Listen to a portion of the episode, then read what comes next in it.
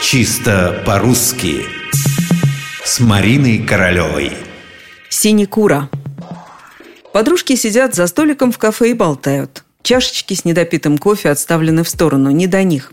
Одна подруга рассказывает другой о новой работе. Она там недавно, и пока ей все нравится. И то, где находится офис, и люди, и даже начальник. А главное, говорит девушка, по сравнению с прежним местом работы, здесь зарплата больше, а нагрузка меньше. Можно пойти еще на курсы английского.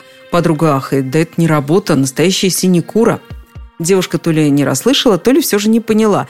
Нет, говорит она, в офисе никто не курит, это запрещено. Она не поняла слова. Видимо, она его не знает.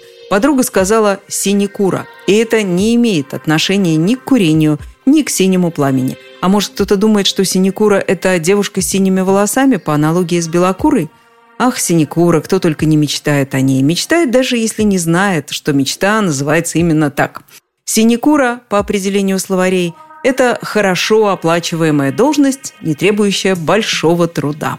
Вот, собственно, и все. Слово иностранное, точнее, два слова. Существительное с предлогом. Латинское «сине кура», что дословно означает «без заботы». Как поясняет толковый словарь иноязычных слов Крысина, в Европе в средние века это была церковная должность, которая приносила доход, при том, что не требовала исполнения каких-либо обязанностей. Позже синекурой стали называть не только теплое местечко в церкви, но и любое, где хорошо платят и не заставляют работать. Бывает же такое. Только остается вздохнуть, где она, синекура.